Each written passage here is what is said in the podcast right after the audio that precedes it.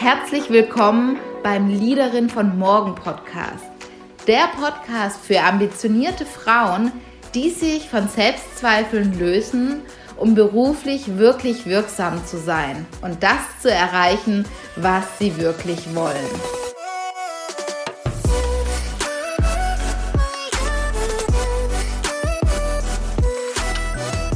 Und schön, dass du heute wieder mit dabei bist bei der neuen Podcast-Folge. Und ich freue mich total, denn ich habe Lena Schaumann im Interview. Sie ist Unternehmerin und Nachfolgerin in vierter Generation ihres Familienunternehmens Möbel Schaumann.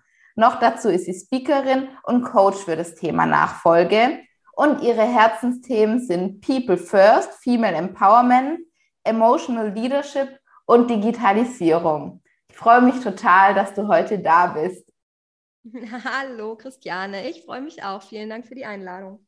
Und bei mir geht es ja ganz stark um die Themen, authentisch erfolgreich zu sein und sich auch so zu fühlen. Und genau darüber möchte ich heute auch mit dir sprechen. Aber was mich ja vor allem interessieren würde, wie ist es, in einer Unternehmerfamilie aufzuwachsen? Ich komme da ja gar nicht her, deswegen war das was, was mich auf jeden Fall brennend interessiert. Ähm, ja, gute und spannende Frage, die man sich ja selber ehrlich gesagt gar nicht so stellt, weil es einfach so normal wahrscheinlich ist. Ähm, deswegen habe ich da wahrscheinlich auch gar nicht so die richtige Antwort drauf. Was ich aber sagen kann, vielleicht ist so ein bisschen den Unterschied, den ich vielleicht wahrgenommen habe oder die Dinge, die oft so an mich ran oder Momente, in denen ich irgendwie festgestellt habe, dass vielleicht doch was anders war. Also ich glaube, ja, wie ist es in einer Unternehmerfamilie aufzuwachsen?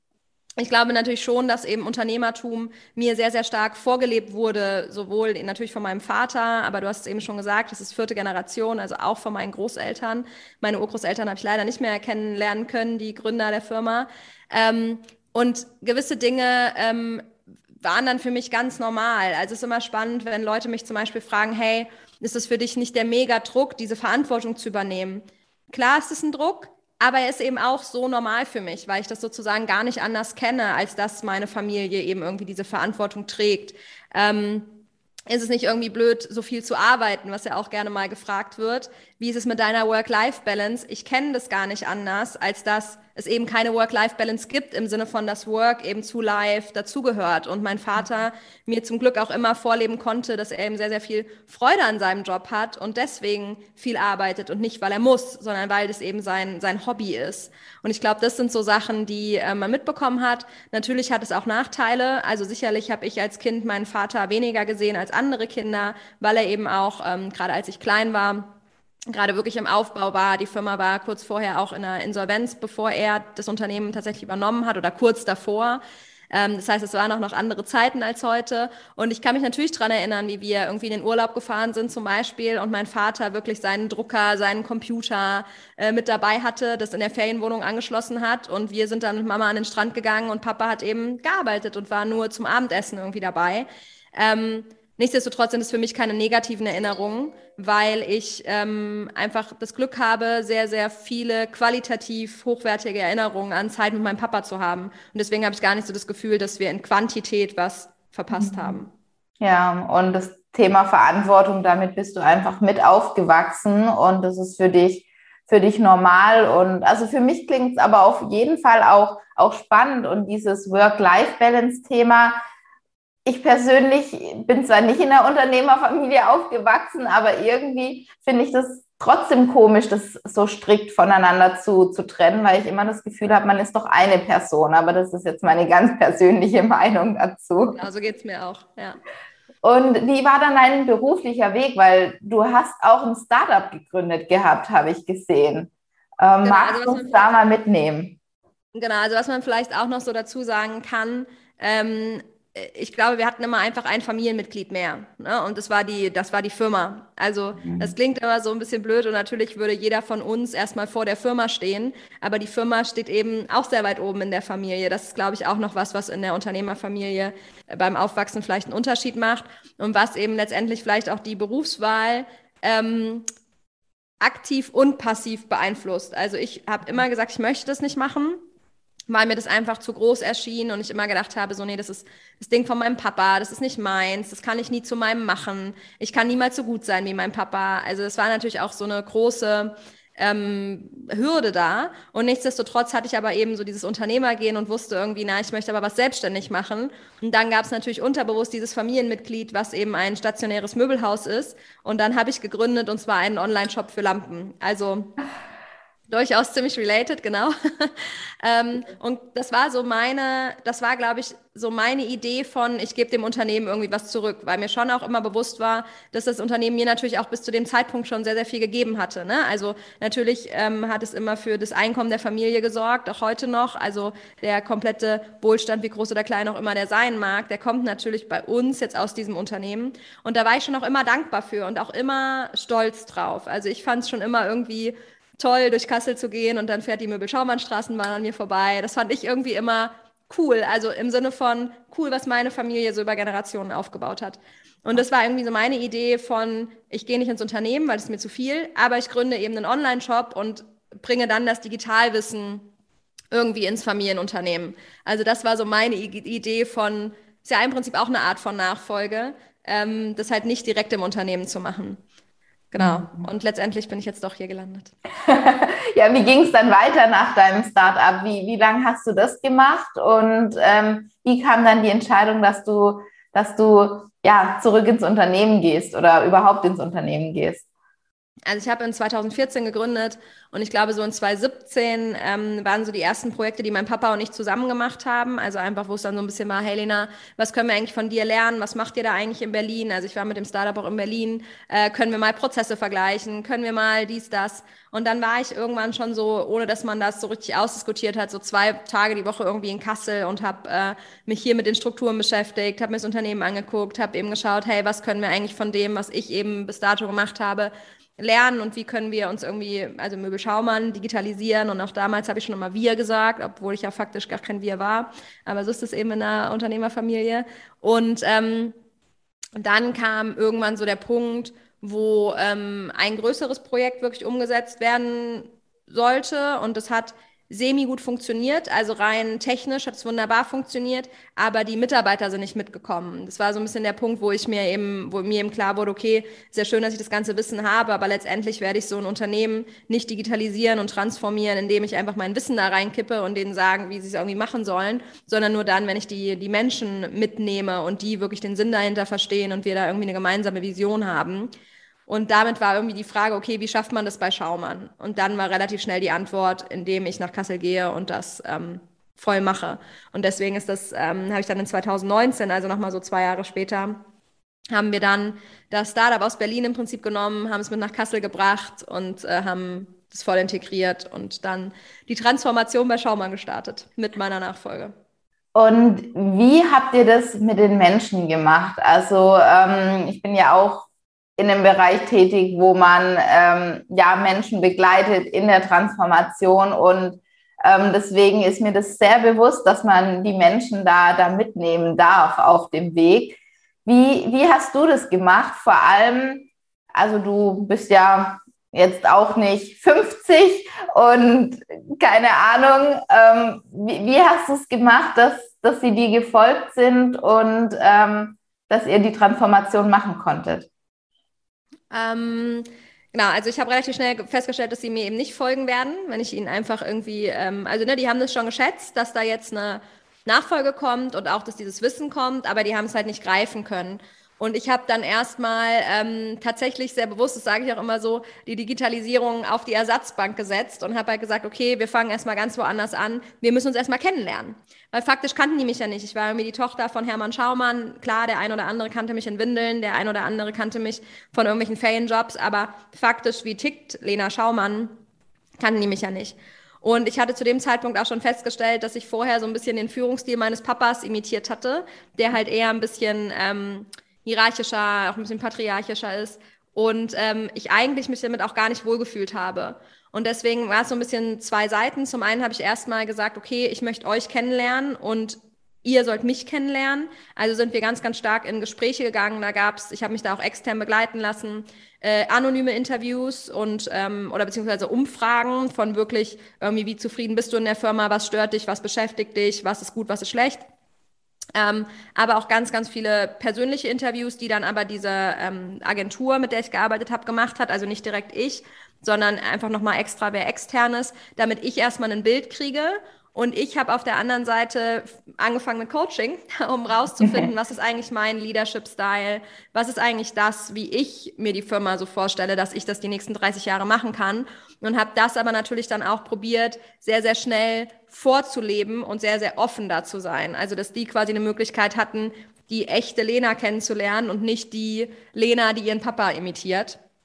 Und darüber haben wir überhaupt erstmal Vertrauen aufgebaut. Mhm. Ähm, und auch darüber, dass ich ihnen zugehört habe und das haben dann teilweise kleine Dinge ausgemacht, wo ich irgendwie schnell eine Entscheidung getroffen habe und die Dinge verändert habe, die irgendwie viele gestört haben. Es waren wirklich überhaupt keine elementaren Dinge. Also um mal ein Beispiel zu nennen, die mhm. haben vorher im Verkauf immer alle gelbe Krawatten getragen und die fanden die alle furchtbar. Und es fanden die auch viel zu steif, dass die immer im Anzug rumlaufen müssen.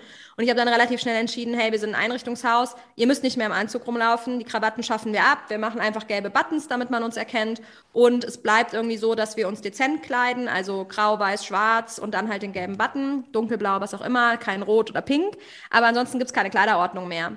Und das war eine totale Kleinigkeit, ne? Also das ist strategisch wahrscheinlich relativ egal und so, aber es hat für die Mitarbeiter halt einen Unterschied gemacht. Und es war offensichtlich ein Thema, was die schon so lange gestört hat. Und das war dann so der, der vertrauensbildende Maßnahmen sozusagen auch, dass sie gemerkt haben, ah, okay, krass, die Lena hört uns wirklich zu, die nimmt uns wirklich ernst und die trifft dann auch Entscheidungen und es dauert nicht irgendwie monatelang. Und das war erstmal wichtig, um diesen Grundstock aufzubauen. Und als wir den so hatten und dann wirklich, das kam auch echt zu einer Auskotzstunde, so habe ich das irgendwann genannt, weil echt viel Negatives auf den Tisch kam, haben wir dann irgendwann gesagt, okay, jetzt machen wir so ein bisschen Stunde Null. Also jetzt haben wir die größten Dinge beseitigt, die euch stören. Da gibt es natürlich noch einige Sachen, an denen muss man ein bisschen langfristiger arbeiten. Bei uns war viel das Thema fehlende Kommunikation. Das ist ja nichts, was du von heute auf morgen ähm, perfektioniert hast, sondern das ist was, was man so ein bisschen langfristig auch gucken muss, wie kriegt man das irgendwie gut hin und immer besser hin. Ähm, aber jetzt wollen wir mal diese Vergangenheit hinter uns lassen. Dann haben wir so die Stunde Null ausgerufen sozusagen, haben gesagt, okay, ab jetzt gucken wir jetzt mal nach vorne und nicht mehr zurück. Und da hatten wir aber schon diesen State erreicht, dass eben dieses Vertrauen zum einen da war, dass schon einige Entscheidungen getroffen waren, dass wir dann wirklich irgendwie gemeinsam in die Zukunft, ich sage auch mal so ein bisschen bewusst träumen konnten. Und dann haben wir so wirklich gemeinsam unsere Vision aufgezeichnet. Und wenn ich sage gemeinsam, wir sind 160 Mitarbeiter, dann mhm. hat quasi jede Abteilung einen ähm, Smile-Beauftragten. Also bei uns hat das Projekt irgendwann den Namen Smile bekommen ähm, gehabt. Den haben die quasi mehr oder minder ausgewählt. Ich habe natürlich auch so ein bisschen drauf geachtet, weil ich wollte, dass jede Altersgruppe, jedes Geschlecht, jede, ne, also jemand, der sehr positiv der Firma gegenüber ist, jemand, der sehr kritisch ist, also dass das sehr, sehr divers ist. Das war mir ganz, ganz wichtig. Und so hatte dann jede Abteilung eben einen Entsandten sozusagen in dieses Smile-Team. Und das waren keine Führungskräfte. Das war auch ganz bewusst. Also ich war die einzige Führungskraft, die da mit drinne war. Und ähm, diese Gruppe hat dann sozusagen in einmal im Monat sich zusammengesetzt, hat Dinge ausgearbeitet, wir haben Workshops gemacht, ist dann quasi wieder zurück in die Abteilung, hat dort auch erzählt, was haben wir da eigentlich gemacht, hat sich wieder Ideen eingesammelt und auch Kritikpunkte von dem Team und hat es dann im nächsten Monat wieder mit reingebracht, sodass wir halt auf die Art und Weise probiert haben, wirklich eine gemeinsame Vision zu erbauen und nicht einfach, dass ich meine Vision irgendwo hinschreibe und sage, das ist es jetzt. Mhm. Ja.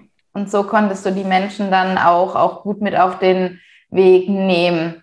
Wie, wie würdest du jetzt heute deinen Leadership-Style bezeichnen? Was hat dir geholfen, um, um ja, da wirklich dich zu finden und dich auch zu trauen, glaube ich, ähm, das so zu leben, wie du das eben möchtest und nicht, wie es vielleicht von dir erwartet wird auf der einen oder anderen Stelle? Also ich glaube, letztendlich hat mir da einfach die Erkenntnis geholfen. Also die Erkenntnis, wirklich, es, da gab es wirklich so ein bisschen diesen Schlüsselmoment, wo ich einfach für mich erkannt habe, Solena, wenn du unauthentisch das machst, dann bist du entweder in drei Jahren irgendwie im Burnout oder du hast in drei Jahren keinen Bock mehr. Auf jeden Fall machst du das nicht 30 Jahre. Das bringt dir einfach keine Energie.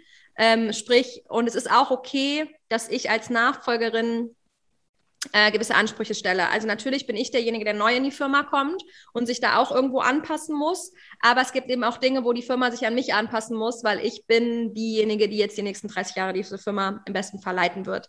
Also da sozusagen auch dieses Selbstbewusstsein zu haben, zu sagen, nee, es ist in beide Richtungen und dann ehrlicherweise auch im Zweifel zu sagen, pass mal auf, das sind Dinge, die sind für mich indiskutabel. Es gibt viele Dinge, über die können wir reden, aber es gibt eben auch Dinge, die sind für mich indiskutabel. Und ähm, äh, so doof das klingt, genau, also da wirklich auch diese, sich zu trauen, auch diese Forderung zu stellen, sowohl an mich wie auch selber als auch an die MitarbeiterInnen. Und ähm, dann ehrlich gesagt auch ausprobieren. Also ich meine, dann bin ich immer mehr, glaube ich, zu mir geworden und dann waren die ersten Erfolge wichtig, das sage ich auch ganz ehrlich. Also das erste mhm. Geschäftsjahr, was dann irgendwie eine super positive Entwicklung hatte, wo ich einfach gemerkt habe, ah cool, es kann also auch erfolgreich sein, wenn ich es ganz anders mache wie mein Papa das war schon auch wichtig, diesen Punkt dann nochmal zu haben, um das weiter zu festigen. Ja. Und wie würde ich meinen Leadership-Style bezeichnen? Tja, hm. also schwer zu sagen. Es ist einfach Lena, glaube ich. ähm, und hoffentlich äh, sehr authentisch. Also zumindest fühlt es sich für mich so an. Und ich habe schon auch das Gefühl, dass ich das ähm, den Mitarbeitern ähm, wiedergebe. Was für mich spannend ist zu lernen, ist, dass ähm, dadurch, dass es eben vorher recht hierarchisch war und auch viele Führungskräfte hier sehr hierarchisch gehandelt haben, mussten ja auch die sich erstmal verändern. Also die Führungskräfte haben ja auch mit mir diesen Veränderungsprozess gemacht, weil nur, dass ich eine andere Führung mache, hilft ja dem Gesamtunternehmen nichts. Mhm. Und ähm, ich glaube, wir sind alle dann so ein bisschen abgedriftet, nachdem wir reflektiert hatten und auch gemerkt hatten, oh, da ist nicht alles so gut gelaufen in der Vergangenheit. Da waren wir vielleicht nicht immer fair, da waren wir nicht immer sehr loyal, was auch immer. Sind wir alle fast alle und ich noch am meisten erstmal so ein bisschen abgerutscht in ein etwas zu lieb. Also so nach dem Motto, wir machen das jetzt mal wieder gut. Und das ist natürlich Quatsch. Also, weil das funktioniert halt auch nicht. Also Leadership bedeutet ja schon auch, wenn es sein muss, mal klare Linien zu setzen und so weiter. Und das ist vor allem mir, glaube ich, dann schwer gefallen. Also ich war dann zu sehr diese Lena, die eben nicht gerne negatives Feedback gibt und die ja viel lieber lacht, als sich streitet und so weiter. Und durfte dann halt im zweiten Schritt auch wieder lernen, dass es auch völlig okay ist, mal jemanden in seine Schranken zu weisen und dass das auch auf eine respektvolle Art und Weise geht und auch etwas ist, spannenderweise, was die Mitarbeiter sich auch wünschen.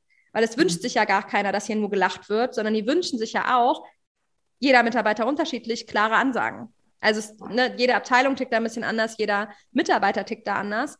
Aber ähm, zum Beispiel ein Kollege, der irgendwie seine Arbeit nicht gut macht, da sagen die Kollegen im Zweifel schneller, Helena, kannst du mal ein Machtwort sprechen, als, als ich, weil ich im Zweifel dann immer noch sage, komm, das können wir erstmal noch auf die nette Art und Weise machen und, und, und. Ne?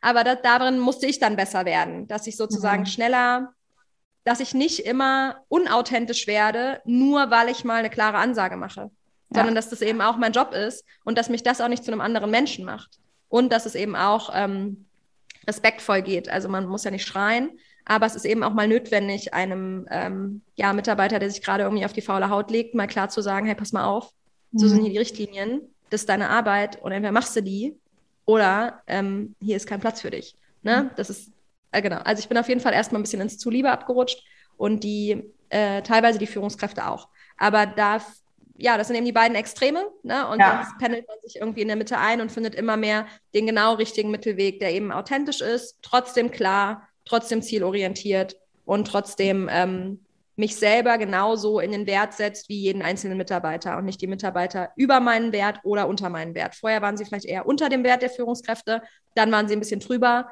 Jetzt stehen wir mittlerweile irgendwie gleich. Ja, einfach sagen. auf Augenhöhe. Ja. Mhm. Und für alle, die die Coaching jetzt auch nicht können, wie, wie hat dir Coaching auf dem Weg helfen können? Was, was, was kann Coaching da, da bewirken? Zum einen seinen Leadership-Style zu finden, aber auch vielleicht zu finden, mache ich das jetzt wirklich mit der Nachfolge, mache ich das nicht? Ähm, also Klarheit über das, was man eigentlich möchte. Wie würdest du das bei dir beschreiben? Ja, reflektieren, reflektieren, reflektieren, reflektieren. Ne? Also ich persönlich, mir fällt es halt schwer, mich zu Hause hinzusetzen und wirklich mal zu hören, was fühle ich da eigentlich gerade, wie geht es mir eigentlich gerade damit, welche Gedanken kommen eigentlich hoch. Und ich stelle mir auch nicht die Fragen, die mir ein Coach stellt, aber die Fragen, die ein Coach stellt. Und ich bin ja selber Coach, hast du auch vorhin gesagt. Auch als selber Coach Seiende kann ich mir selber diese Fragen nicht stellen weil ich einfach diese, diese Außenbrille sozusagen, die nochmal drauf guckt und sagt, hey, das ist noch was Spannendes, das habe ich nicht verstanden, erzähl mir mal, wie das da und da bei dir aussieht. das sind immer wieder diese blinden Flecken, die aufgedeckt werden, ja. die man vorher vielleicht auch mehr oder minder bewusst blind lässt, weil man halt sagt, ach komm, äh, das tut so weh, da mal hinzugucken oder es wird zu schwierig oder wie auch immer. Und das sind aber die Sachen, wo man einfach brutal ehrlich zu sich sein darf und wo man sich selber, finde ich, auch sehr, sehr gut kennenlernen kann. Also am Ende ist äh, Coaching für mich die Schnellstraße. Ich glaube, ich hätte all diese Antworten auch selber gefunden, aber es hätte vielleicht zehn Jahre gedauert und im Coaching haben gewisse Dinge auch mal nur eine Stunde gedauert. Also es ist einfach eine äh, extreme Beschleunigung und genau, also persönliche Weiterentwicklung ohne Ende. Hätte ich nie gedacht, dass Nachfolge oder Job so sehr mit diesem Thema zu tun hat. Also ich glaube, ich habe mich in meinem Leben nie so sehr persönlich weiterentwickelt wie in den ersten anderthalb Jahren der Nachfolge und auch jetzt noch. Also das war, ähm, das habe ich vorher so stark nicht gehabt, obwohl ich da auch Entscheidungen getroffen habe, auch irgendwie Gründungen, bla bla bla bla bla. Aber gerade in dem Thema war es maximal.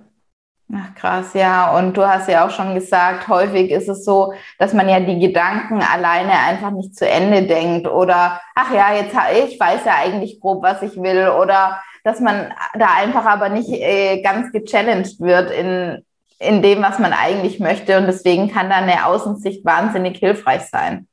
Genau, und ganz oft ist das ja auch irgendwas Verdecktes. Ne? Also ich überlege gerade, ob ich ein Beispiel habe. Ähm, äh, das ist so ein Wunsch hinter dem Wunsch. Also man sagt quasi eigentlich, ich will XY, aber eigentlich will man gar nicht das, man will nur das, die Folge davon. Ja. Und manchmal gibt es ja vielleicht auch einen anderen Weg dahin, den hat man nur noch gar nicht, ähm, gar nicht gesehen oder gar nicht erkannt. Und ja. das steckt ja alles in einem selber. Also ich bin der Meinung, man braucht da niemanden, der einem die Antwort gibt. Also eine gute mhm. Inspiration ist immer gut äh, von einem Profi und von jemandem, der das schon mal erlebt hat und, und, und. Aber ähm, man kann das eigentlich alles selber mit ein bisschen Unterstützung. Ja, und vielleicht ähm, noch so, so ein paar letzte Fragen. Wie gehst du mit Selbstzweifel um? Kennst du das? Hast du sowas? Hast du da Tipps für, für die, wo zuhören, wie du vielleicht mit Zweifeln umgehst? Oh Gott, kann ich das jetzt schon? Ja, das ist ja häufig die Frage dabei. Ja, also ich, ähm, natürlich habe ich Selbstzweifel und ähm, oft genug, also jeden Tag wahrscheinlich zehnmal. Ähm, und ich glaube, die sind auch okay. Also mhm. manchmal wünsche ich mir, sie wären nicht da. Natürlich, würde sich wahrscheinlich jeder von uns wünschen. Aber grundsätzlich sind sie ja vielleicht auch irgendwie okay, ähm, weil irgendwas, irgendwas Gutes wollen die ja für einen, denke ich immer. Ähm, wie gehe ich damit um? Ich glaube, zum einen, äh, mein Vater hat immer einen schönen Spruch. Er sagt immer, Anfang hilft. Und ähm, mhm. ich glaube, es ist genau der richtige, der richtige Punkt, dass ich mir dann manchmal vielleicht überlege, okay, was ist der erste logische Schritt, der mich jetzt zumindest schon mal nach vorne bringt. Und den einfach erstmal machen. Und dann lösen sich die Selbstzweifel eigentlich so ein bisschen auf und auf und auf. Es gibt aber auch Themen, ähm, in denen zweifle ich extrem. Ja? Also Beispiel, mein Papa ist ein sehr starker Zahlenmensch und leitet die Firma sehr, sehr stark zahlenorientiert. Hat deswegen oder wie auch immer eine wirtschaftlich sehr, sehr erfolgreiche Firma hier, die er mir übergibt, was natürlich ein Riesengeschenk ist. Ich bin kein Zahlenmensch. Ich bin ein People-Mensch von A bis Z. Ich, hab, ich kann mhm. Zahlen, ja, ich kann Mathe, ich kann Controlling, bla bla. Ich habe da einfach null Spaß dran. Und ich zweifle immer wieder und denke, scheiße, muss ich mich in dieses Korsett drücken? Muss ich diese Aufgaben machen, die mein Papa vorher gemacht hat? Oder kann das auch wer anders machen? Und dann höre ich zum Beispiel Nachfolger, die sagen, ja, äh, nö, für Zahlen habe ich mir irgendwie einen Controller eingestellt, weil das ist halt nicht meine Stärke und ich mache jetzt die anderen Sachen und es funktioniert dann hier total gut und sehe eigentlich bei mir auch, ich habe die letzten zwei Jahre auch Zahlen nur im, in, in, der, in dem allerwichtigsten Rahmen gemacht, sage ich mal. Ähm, und die Firma hat sich sehr, sehr positiv entwickelt. Aber trotzdem habe ich die riesen Zweifel, wenn mein Papa geht, kriege ich es hin. Kann. Mhm. Also kann ich das? Klappt das wirklich, wenn ich mir einen Controller einstelle? Finde ich wen Gutes? Was, wenn nicht? Ne? Also ähm, bin ich dann die Generation, die die Firma klein haut? Äh, diese Zweifel habe ich natürlich brutal. Manchmal führt es auch dazu, dass ich Dinge verdränge, also dass ich die so vor mir herschiebe. Mhm. Ähm, allerdings habe ich auch von mir gelernt, dass ich besonders gut dann bin, wenn so ein gewisser Druck und Stress da ist. Also mhm. ich weiß eigentlich, angenommen, mein Papa würde morgen sagen, ich mache das nicht mehr, von heute auf morgen. Und ich hätte nicht mal mehr Zeit, dass er mir das wirklich übergibt oder meinem, seinem Nachfolger irgendwie übergibt. Weiß ich, ich würde es hinkriegen dann würde ich halt im Zweifel mal vier Tage nichts anderes machen, aber ich würde mich da, oder auch Wochen, aber ich würde mich da reinfuchsen und würde das hinkriegen, weil wenn so ein gewisser Druck da ist, dann funktioniere ich einfach extrem gut. Jetzt gerade habe ich nicht so diese Notwendigkeit, weil er ist ja noch da und dü, dü, dü und ich habe auf das Thema nicht so richtig Lust, dann fällt es mir total schwer. Und jetzt ja. kann man auf der einen Seite sagen, Lena, mega dumm von dir. Du könntest doch jetzt die Zeit nutzen, das würde es hinten raus leichter machen. Und ich weiß auch, es wird diesen Punkt geben, wo ich sage, du Depp, warum hast du das denn nicht vorher gemacht? Aber faktisch weiß ich auch, ich bin so viel effizienter und so viel besser, wenn ich es einfach drauf ankommen lasse. Aber ähm, ja, äh, das ist eben, das ist immer so ein, so ein Mix zwischen äh, sich selbst auch erkennen und wissen, ja. wie gewisse Dinge sind, aber auch zu unterscheiden, wann man sich einen vormacht. Ne? Und ja. ich kann jeden verstehen, der jetzt vom hier sitzt und sagt, ja, die macht sich doch was vor. Das ist doch eine schöne Ausrede, die sie sich da bereitgelegt hat. Tja, so hundertprozentig, ob das eine ist oder keine ist, weiß ich nicht. Aber auf jeden Fall habe ich in meinem Leben das schon eben sehr, sehr oft erlebt, dass ich einfach besser bin unter Zeitdruck. Und zwar nicht nur ein bisschen besser, sondern viel besser. Ja. Und ähm, deswegen ist es dann vielleicht auch okay, dass ich jetzt eine Runde chille, in Anführungsstrichen, ne? wohl wissend, dass ich das irgendwann ähm, sowieso kann. Ja. Aber natürlich gibt es immer diesen Zweifel, der sagt, ja, und was, wenn nicht? Aber ich finde es auch so toll, da eigentlich dann trotzdem bei sich zu bleiben, also trotzdem in sich reinzuspüren. Und wenn das für viele eine schreckliche Situation ist, die Dinge kurz vor knapp zu machen, aber du genau weißt, dass du so gut funktionierst, sich dann einfach nicht einreden zu lassen, dass man es aber anders machen müsste.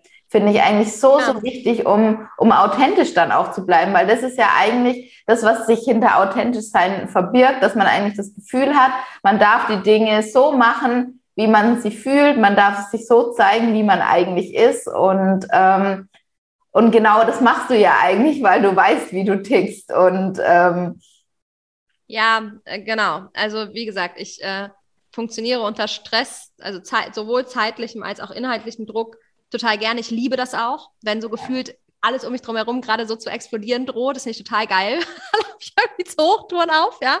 Wenn gerade einfach alles so entspannt ist, das ist auch mal nett und dann atme ich auch gerne durch und das brauche ich natürlich auch. Also keine Frage, ja, das Corona-Jahr zum Beispiel, das war zu viel Explosion über zwölf Monate, 14 Monate. Da war dann irgendwann mal auch bei mir absolute Sense.